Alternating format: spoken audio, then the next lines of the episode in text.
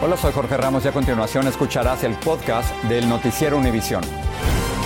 El programa de noticias de mayor impacto en la comunidad hispana de Estados Unidos. Muy buenas noches, Silvia. Comenzamos el noticiero con una nueva acusación en contra del expresidente de los Estados Unidos, Donald Trump. Jorge, un gran jurado en Washington DC acusó a Trump de cuatro cargos criminales por su intento de interferir y alterar los resultados de las elecciones presidenciales del 2020. Entre los cargos están conspiración para defraudar a los Estados Unidos, conspiración para obstruir un proceso oficial, obstrucción e intento de obstrucción de un proceso oficial y el cuarto cargo es conspiración contra los derechos de los ciudadanos. Vamos en vivo con Pedro Rojas. Él está frente al edificio de las Cortes Federales donde el jurado presentó estas acusaciones formales. Adelante, Pedro.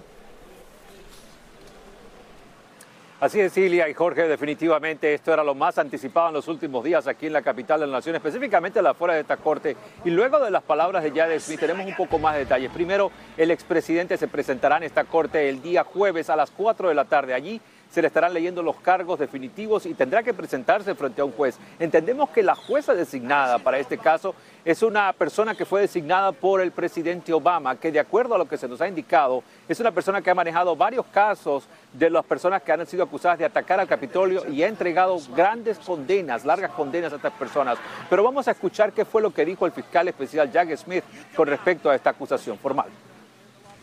Good evening. Today, an indictment was unsealed. charging No, Donald una acusación formal acusando a Donald J. Trump con conspirar para defraudar los Estados Unidos, conspirar para obstruir el proceso oficial de los votantes y también un proceso oficial. La acusación formal fue emitida por un uh, gran jurado de ciudadanos acá en el Distrito de Colombia y marca los crímenes en detalle. Le aliento a todos que lean esto a fondo. Por su parte, la campaña del presidente, del expresidente Donald Trump ha dicho en un comunicado lo siguiente, voy a leer. Esto no es más que un corrupto último capítulo en el patético intento continuo de la familia del crimen de Biden y su Departamento de Justicia para interferir con la elección presidencial de 2024 en la que el expresidente Trump es el favorito indiscutible y liderando por márgenes sustanciales. Recordemos que estamos también en campaña y que el expresidente Donald Trump lidera la contienda interna por la nominación presidencial republicana, así que definitivamente ese es el argumento que el expresidente ha pronunciado. Pero recordemos, hay más detalles sobre este caso. Se sabe que hay al menos seis co-conspiradores que están siendo acusados como parte de, esta, de este documento de acusación formal, que es un documento además de 40 y un poco más de 45 páginas. Es importante decirlo, se establecen algunas revelaciones en este documento, una de ellas que el, expresi- el expresidente Trump con- se conversó con el ex vicepresidente Mike Pence luego de lo que ocurrió el 6 de julio y le llamó una persona muy honesta por haber aceptado participar en la certificación electoral de las elecciones justamente presidenciales de 2020. Regreso con ustedes. Pedro, gracias por toda la información. Esto es lo último. Y a pesar, Jorge, de que Trump enfrenta estas acusaciones, empataría con el presidente Biden si las elecciones para la Casa Blanca fueran hoy mismo. Estos son los números que tenemos. Ambos tienen exactamente la misma intención de voto, el 43% según una nueva encuesta del New York Times. Otros candidatos se llevan el resto del 14%. Los republicanos de la Cámara de Representantes tienen en la mira a Hunter Biden, el hijo del presidente Biden. Quieren saber si violó leyes en sus negocios con empresas extranjeras y si su padre lo sabía. Claudia Uceda tiene lo último sobre esta investigación en el Congreso. Mientras varias cortes federales tienen en la mira a Donald Trump, los republicanos no pierden de vista el comportamiento del hijo del presidente Hunter Biden. Su ex socio, Devon Archer, les dijo a un comité investigativo del Congreso que Hunter Biden vendía una ilusión de acceso a su poderoso padre Joe Biden, que hablaba con él en presencia de sus clientes y que incluso lo ponía en altavoz. Approximately 20 times over the course of 10 year relationship. Um, hunter may have put his father uh, on the, the phone with any number of different people and they never once spoke about any business dealings. As he described it it was all Demócratas dicen que el testimonio no prueba nada, pero los republicanos dicen otra cosa. La Casa Blanca indicó varias veces que el presidente nunca habló de negocios con su hijo. Me parece más una situación de un padre dando mano a su hijo, pero fue un error político. Entre tanto, Trump presiona a los legisladores republicanos para que investiguen a los Biden. El Congreso está de vacaciones, pero las investigaciones contra el hijo del presidente continúan. Se quiere unir el comportamiento de Hunter Biden con el presidente. También investigan cómo Hunter Biden trata de resolver su caso de evasión de impuestos y posesión de armas. La semana pasada fracasó el acuerdo judicial del hijo del presidente. En Washington, Claudio Seda, Univision. El hombre que con su camioneta atropelló a seis trabajadores inmigrantes en Carolina del Norte se entregó voluntariamente a la policía. También es hispano y su familia asegura que inicialmente se dio a la fuga porque entró en pánico y que todo fue un accidente. Vilma Tarazón ha estado siguiendo este caso y tiene la última información. Daniel González, un migrante mexicano, se entregó a las autoridades un día después de haber atropellado a seis migrantes que se encontraban en el estacionamiento de una tienda Walmart en Lincolnton, Carolina del Norte. A la policía le dijo que se trató de un accidente. González aseguró que al querer estacionar su camioneta por equivocación, pisó el acelerador en vez del freno. Los migrantes víctimas del atropellamiento están asustados. Este pidió ocultar su rostro. Permanece acostado y dice que casi no se puede mover por las heridas que sufrió. Recuerda cuando la camioneta los embistió. Estamos en, ahí en el de Walmart, estábamos saliendo de, comprar, ¿va? Y fuimos a donde están los arbolitos estábamos ahí este, montonaditos, estábamos platicando arriba de la, ¿cómo le llama? Del, donde están los, árboles. Y pues eh, de repente pues pasó una camioneta. Pues como estaba yo de espalda no, no la van a ver bien. Dice que la camioneta se le montó encima. Sí, ya me subió todo para arriba, ya me metió por abajo del, de la llanta. Sí, cuando golpeé en, en el pavimento me avancé a salir y pues eh, no me pude yo parar. Él no cree en la versión de que fue accidental. ¿Qué piensas de, eso? ¿Fue algo intencional? sí, sí, fue. La, situación? Pues se mira que pues sí es intencional eso, es intencional. El consulado mexicano dijo que está asistiendo a las víctimas.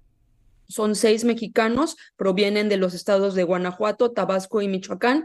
Está en curso la investigación. Por ahora se ha descartado que sea un crimen de odio, pero eh, dependiendo de lo que arroje la investigación, estos trabajadores eh, que portan visa H2A podrían tal vez ser em, compensados por si se llega a demostrar que es un eh, crimen violento.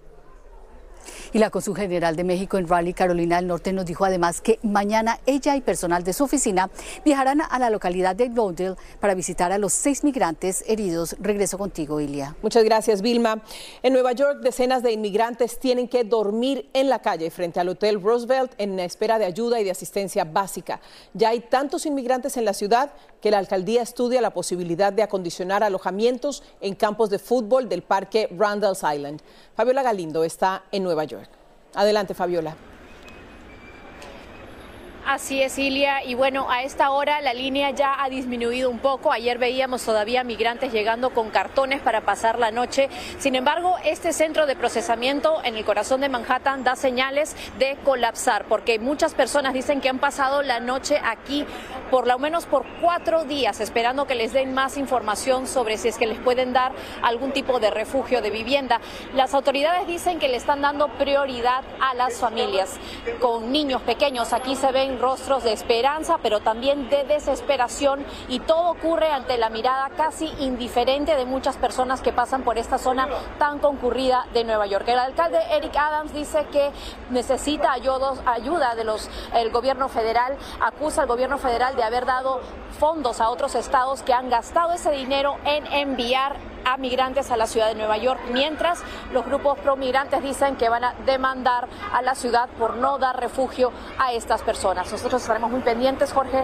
Regreso contigo. Fabiola, gracias por la información. En otras cosas, el presunto asesino en serie de Nueva York, Rex Huerman, compareció hoy en una segunda audiencia judicial en las que fiscales presentaron abundante evidencia en su contra. Esto incluye más de 2.500 documentos, cientos de imágenes y horas de filmación en la casa y oficina del acusado de asesinar a tres mujeres y sospechoso de matar a una cuarta. Blanca Rosa Vilches estuvo en la audiencia.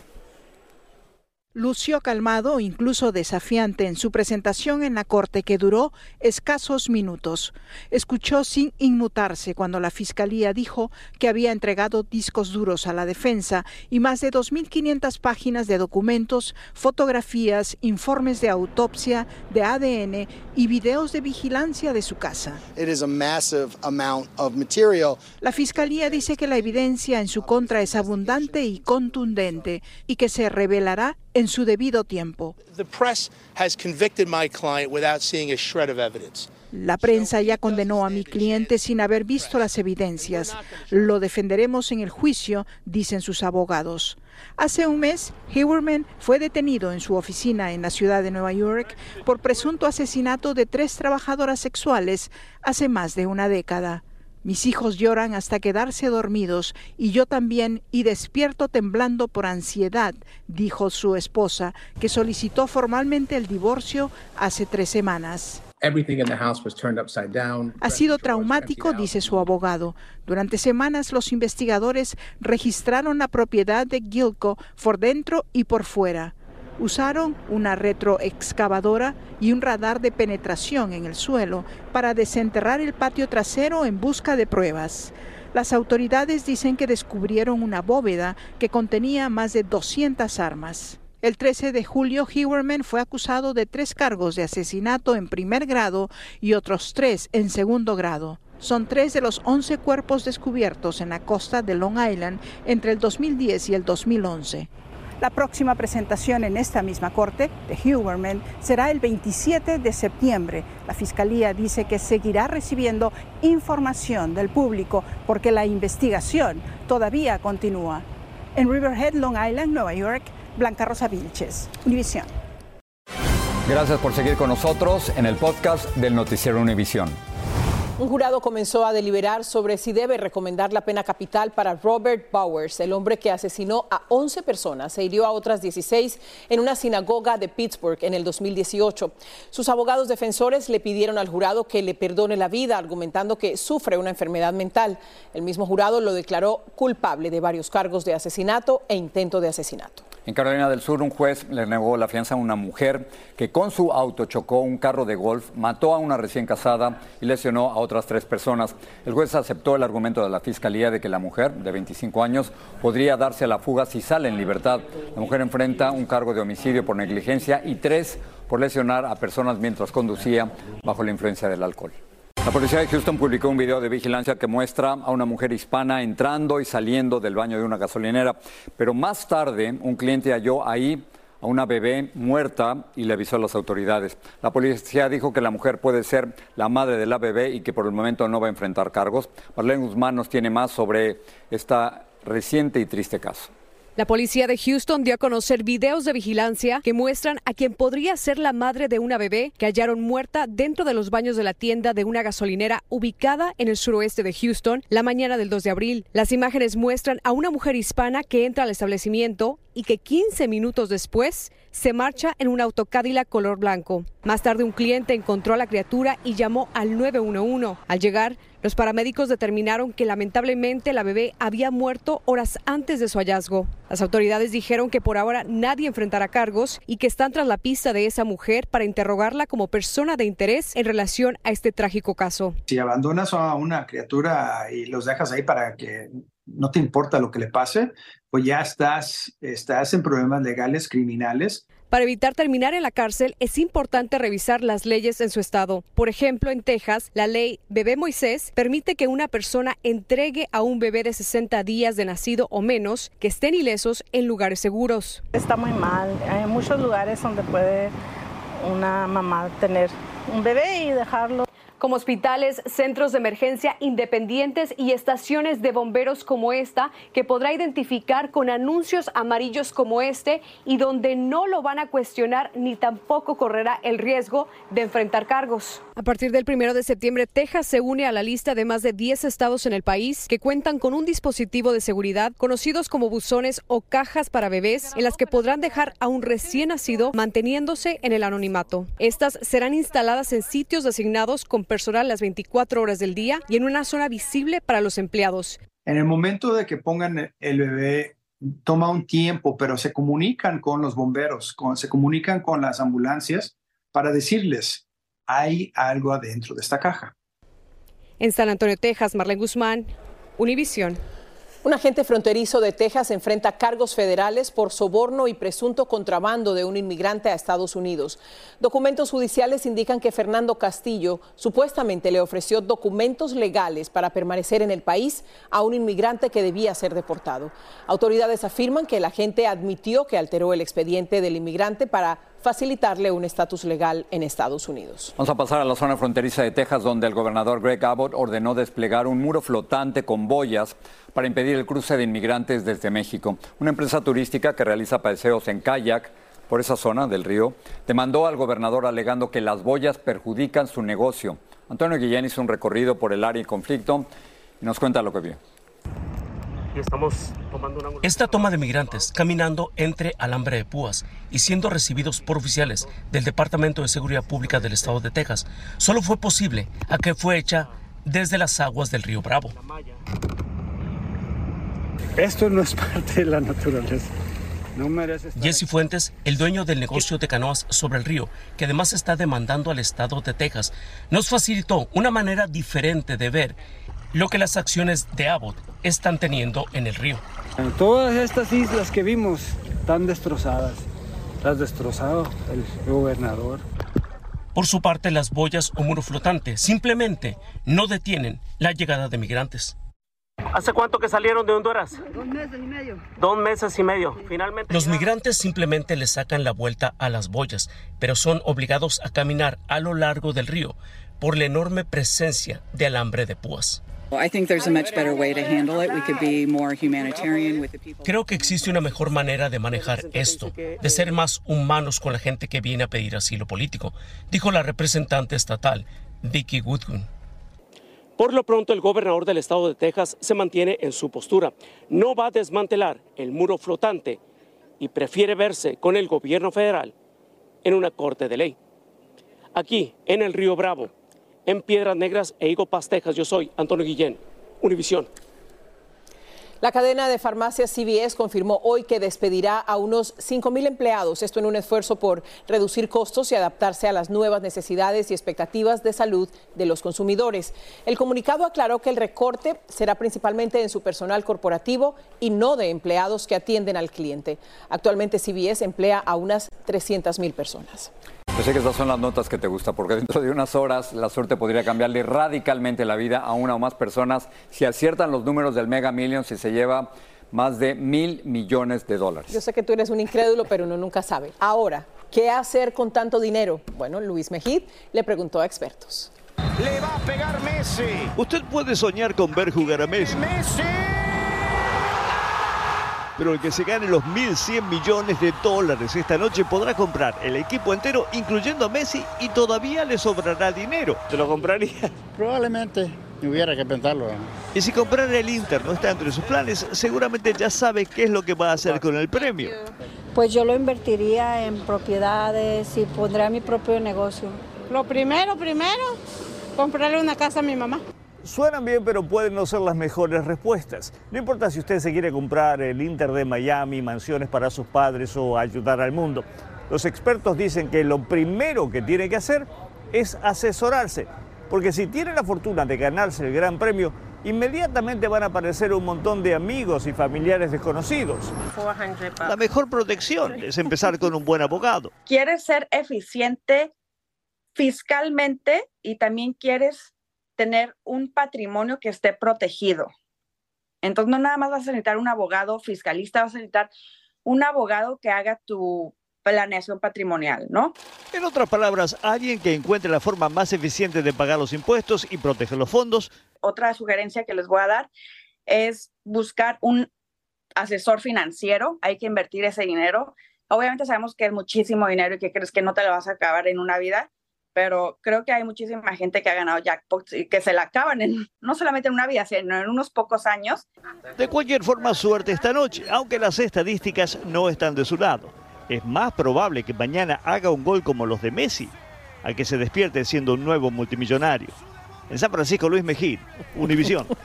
Creo que el Inter de Miami no está a la venta, pero comprar casa mamá parece ser lo principal. Mi abogado ya me dijo el mejor consejo. ¿Qué es? Desaparecer. Buenas noches. Desaparecemos, bye. Así termina el episodio de hoy del podcast del Noticiero Univisión. Como siempre, gracias por escucharnos.